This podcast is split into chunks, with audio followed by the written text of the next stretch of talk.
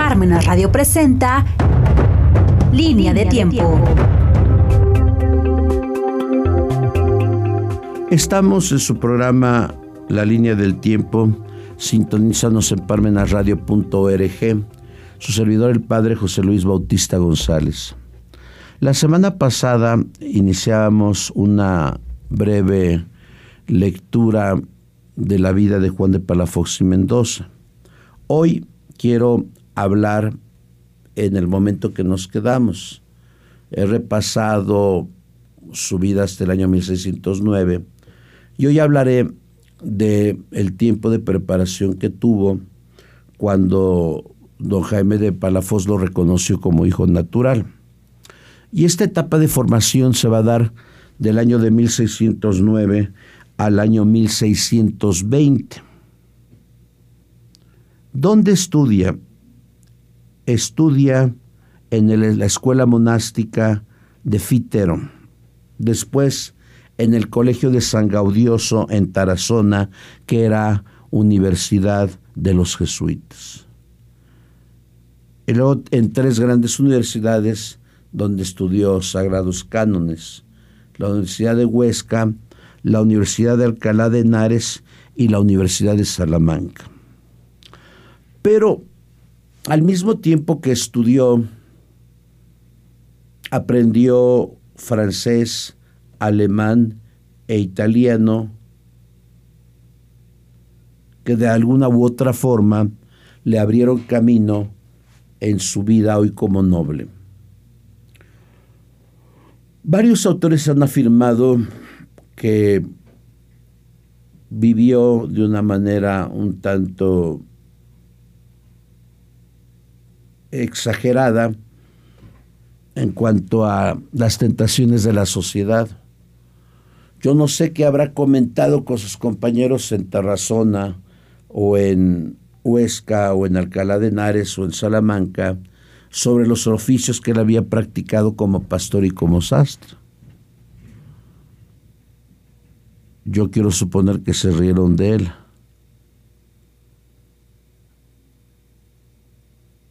Pero lo que él tenía claro es que ya no era pastor y sastre y que se estaba preparando para lo que el futuro le deparaba.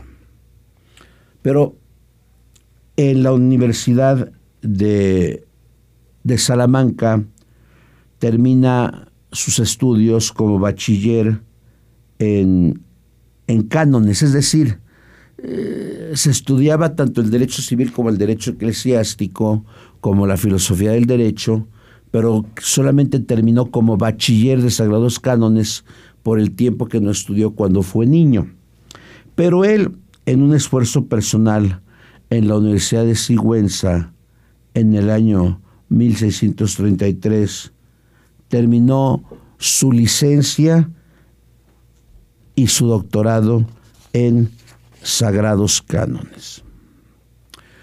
Cuando termina su etapa de formación como bachiller en el año 1620, su padre ya tenía 65 años y estaba muy enfermo. Su primer, eh, don Jaime con su sobrina tuvo tres hijos. Entonces se tuvo que apoyar en Juan de Palafox y Mendoza y le pidió que fuera gobernador de Ariza, del marcosado de Ariza, del año 1600 a 1624, donde demostró un carácter férreo y justo en, en la administración del gobierno de Ariza. Ahí sus bonos se elevaron porque demostró ser un hombre maduro y de buen gobierno, y los ariseños lo quisieron muchísimo. Después de ahí, el 27 de febrero de 1625, a los 69 años, muere su padre en Valencia. Ahí muere su papá y él se queda como tutor de su hermano cualquiera le hubiera, hecho, le hubiera hecho daño al niño Pero no, creo que en aquel tiempo Palafox ya venía a venir lo que le esperaba en el futuro.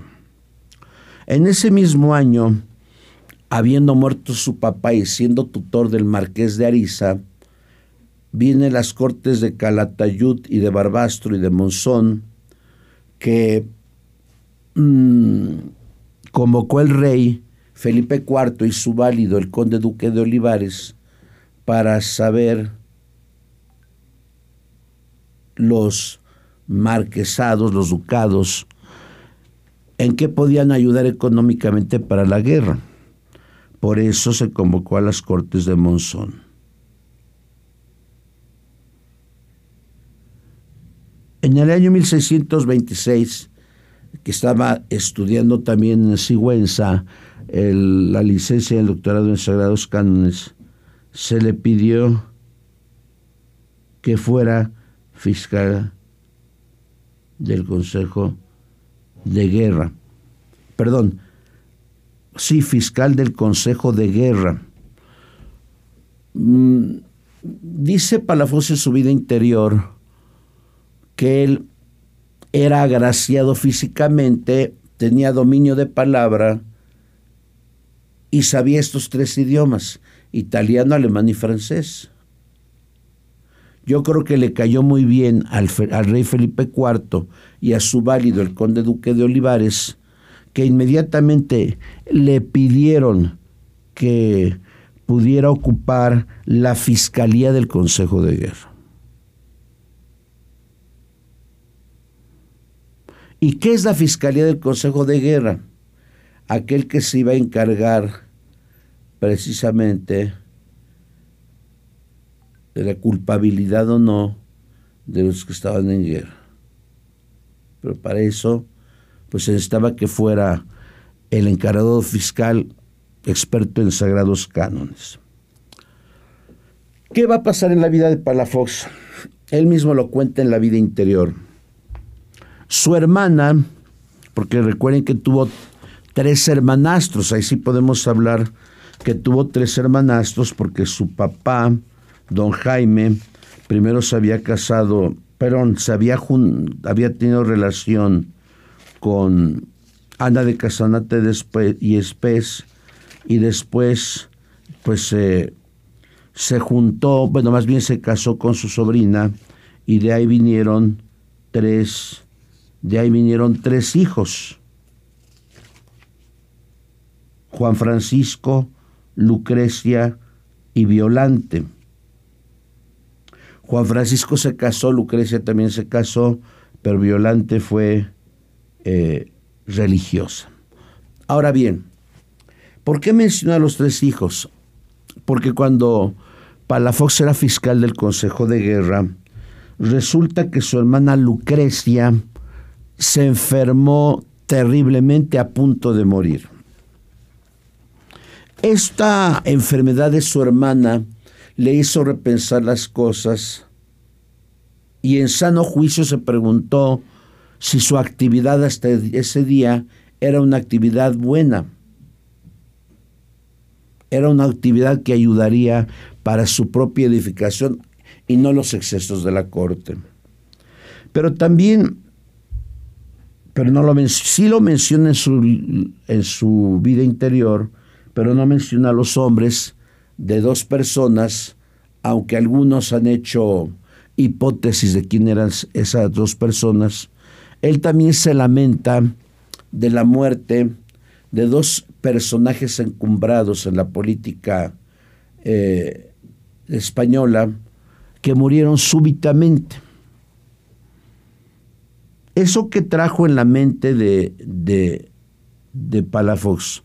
La vida es breve, nos podemos enfermar, por tanto, ¿qué cuentas le vamos a entregar a Jesús? ¿Qué cuentas le vamos a entregar a Dios? Y estando en esta situación, le pide a, al conde duque de Olivares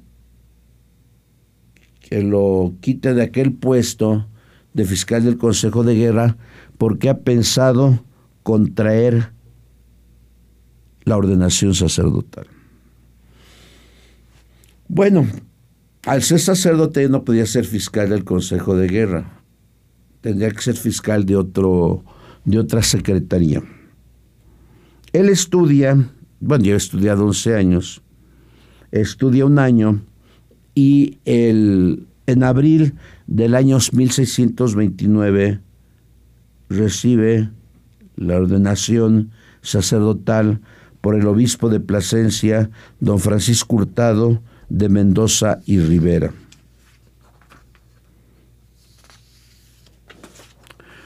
Ese mismo año, al ser sacerdote, es nombrado limosnero y, y capellán de mayor del viaje de María Ana, hermana del rey Felipe IV. Y la iba a desposar con el rey de Hungría y Bohemia, Fernando III, futuro emperador del Sacro Imperio Romano Germánico. Este viaje tardó 21 meses, uno de ida y otro de venida, 21 meses. Pero aquí yo creo se le abrieron los ojos a Palafox, hablando metafóricamente, porque encontró las riquezas del medioevo, las riquezas románicas, las riquezas góticas, pudo viajar a Viena, pudo conocer París, conoció Nápoles, Venecia, y se enamoró del arte. Es por eso que después fue un férreo defensor del arte en Puebla, en Ariza y en Osma. Yo supongo que conoció a Giotto, bueno, no lo conoció personalmente, pero conoció sus pinturas, a Giotto, Titoretto, Bramante, escuchó la música de Pergolesi y la música de Monteverdi.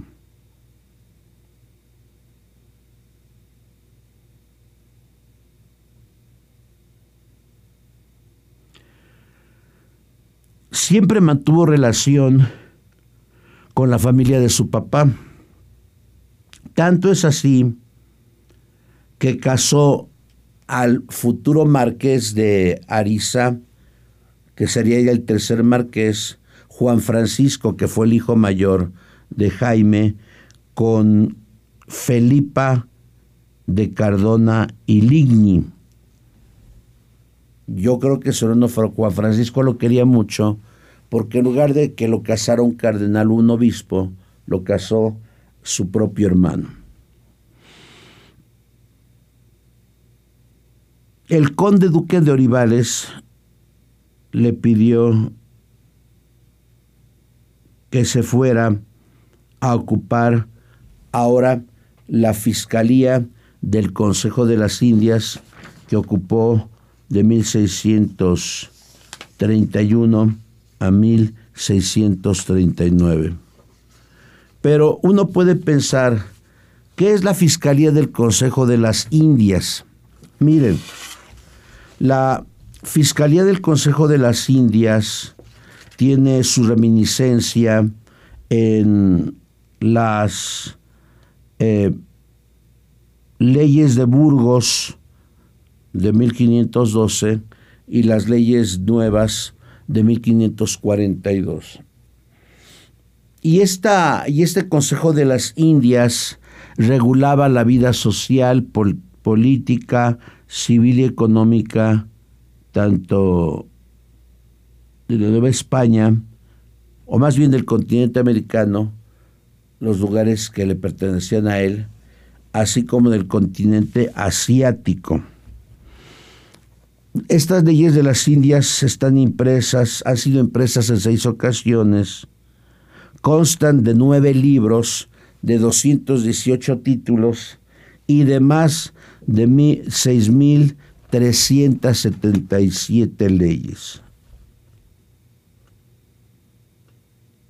Imagínense ustedes, todo lo que él aplicó, primero como bachiller y después como abogado, como licenciado y doctor de la Universidad de Sigüenza cuando éste concluyó sus estudios y se graduó en el año 1633. Por tanto, se entendería que él era conocedor de todos los trámites burocráticos de las regulaciones jurídicas que se tenían que dar en aquel tiempo. Pasaron los años y antes de cumplir los 40 años, el rey Felipe IV lo presenta como obispo para la diócesis de Puebla de Los Ángeles. Uno puede pensar por qué un rey le pide al Papa a un vasallo. Simplemente porque recordemos que a través del patronato regio que regía desde principios del siglo XVI, el Papa le cedía los diezmos, pero con la condición de que pagara la corona española el viaje de todos los misioneros y sacerdotes, religiosas y religiosos que fueran a la Nueva España y a las otras posesiones del Nuevo Mundo. Pagar templos, santuarios, basílicas y aparte los otros ornamentos, utensilios que ocupaban los sacerdotes en la, en la vida sacerdotal.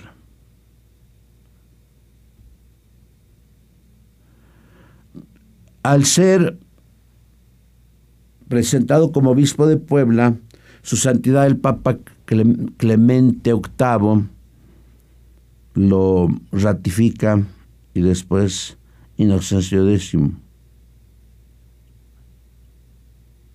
Y es ordenado obispo por don Agustín Espino Basadone, entonces arzobispo de Santiago de Compostela, en la otra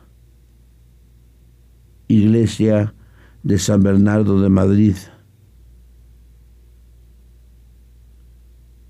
En el año, el 27 de diciembre de 1629.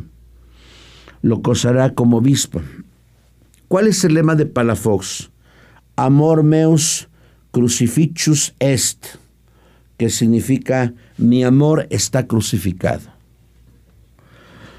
Yo creo que con este lema Palafox presagiaba la dureza de la vida que iba a tener en la Nueva España.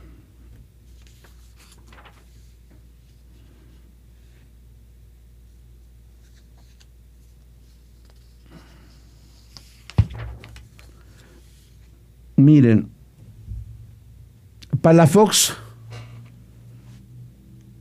tuvo tres nombramientos reales, dos los ocultó y uno no, porque cuando se embarca desde España, él viajó con el virrey duque de Escalona y marqués de Villena. Y desde aquel momento el duque sabe que la persona que está con él será obispo de Puebla de Los Ángeles. Los otros dos nombramientos por la secrecía del cargo, porque era juez de residencia de 56 instituciones, perdón, visitador de 56 instituciones y juez de residencia de dos virreyes, de los virreyes Serralbo y Cadereyta, esto los tenía que guardar, aun cuando estaba durmiendo para Fox en el banco, los tenía que guardar celosamente, porque si alguien lo sorprendía con esos nombramientos, lo podía cohechar o aún lo podía matar. Por eso yo creo que cuando llega, bueno, eso lo voy a explicar ahorita. Voy a hablar primero en su actividad como obispo, después como juez, y luego como visitador y finalmente como virrey. Él llega, eh, generalmente los viajes del puerto de Cádiz a, a Veracruz eran de dos meses, dos meses y medio, de acuerdo, de acuerdo al tiempo y espacio en que se viajaba. Llegan a Veracruz el 24 de junio el nuevo virrey don Diego López Pacheco, duque de Escalón y marqués de Villena, con Parafox.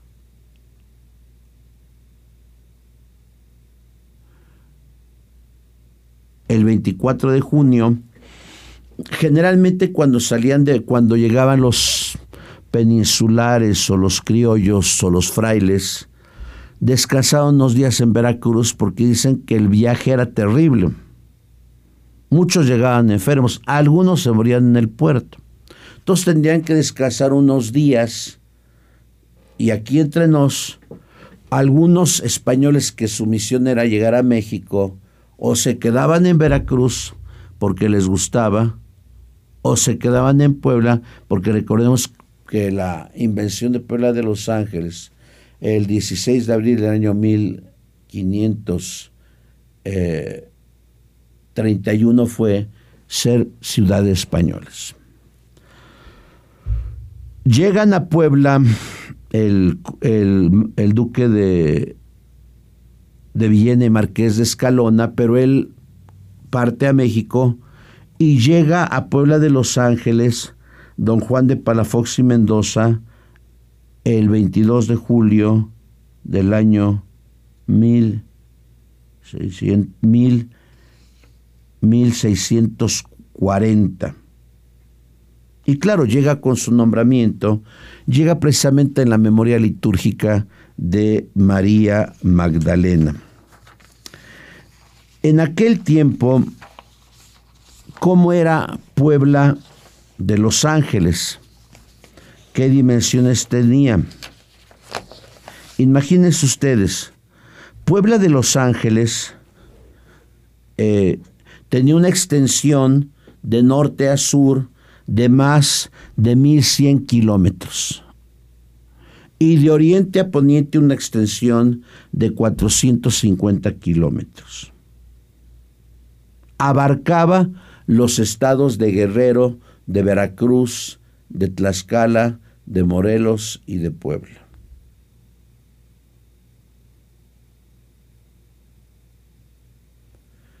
Tenía 120 parroquias o doctrinas y una población de más de 250 mil habitantes.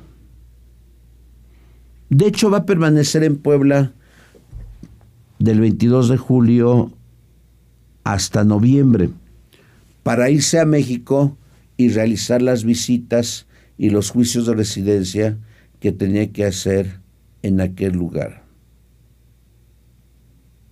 Mucho se ha criticado, porque se desconoce la vida de Palafox, el por qué Palafox trajo a 50 personas. ¿Por qué las trajo? Porque iban no solamente sus sirvientes, gente de confianza, sino también iban contadores que le iban a ayudar a hacer las pesquisas de los fraudes que sospechaba se habían cometido aquí en Puebla de Los Ángeles.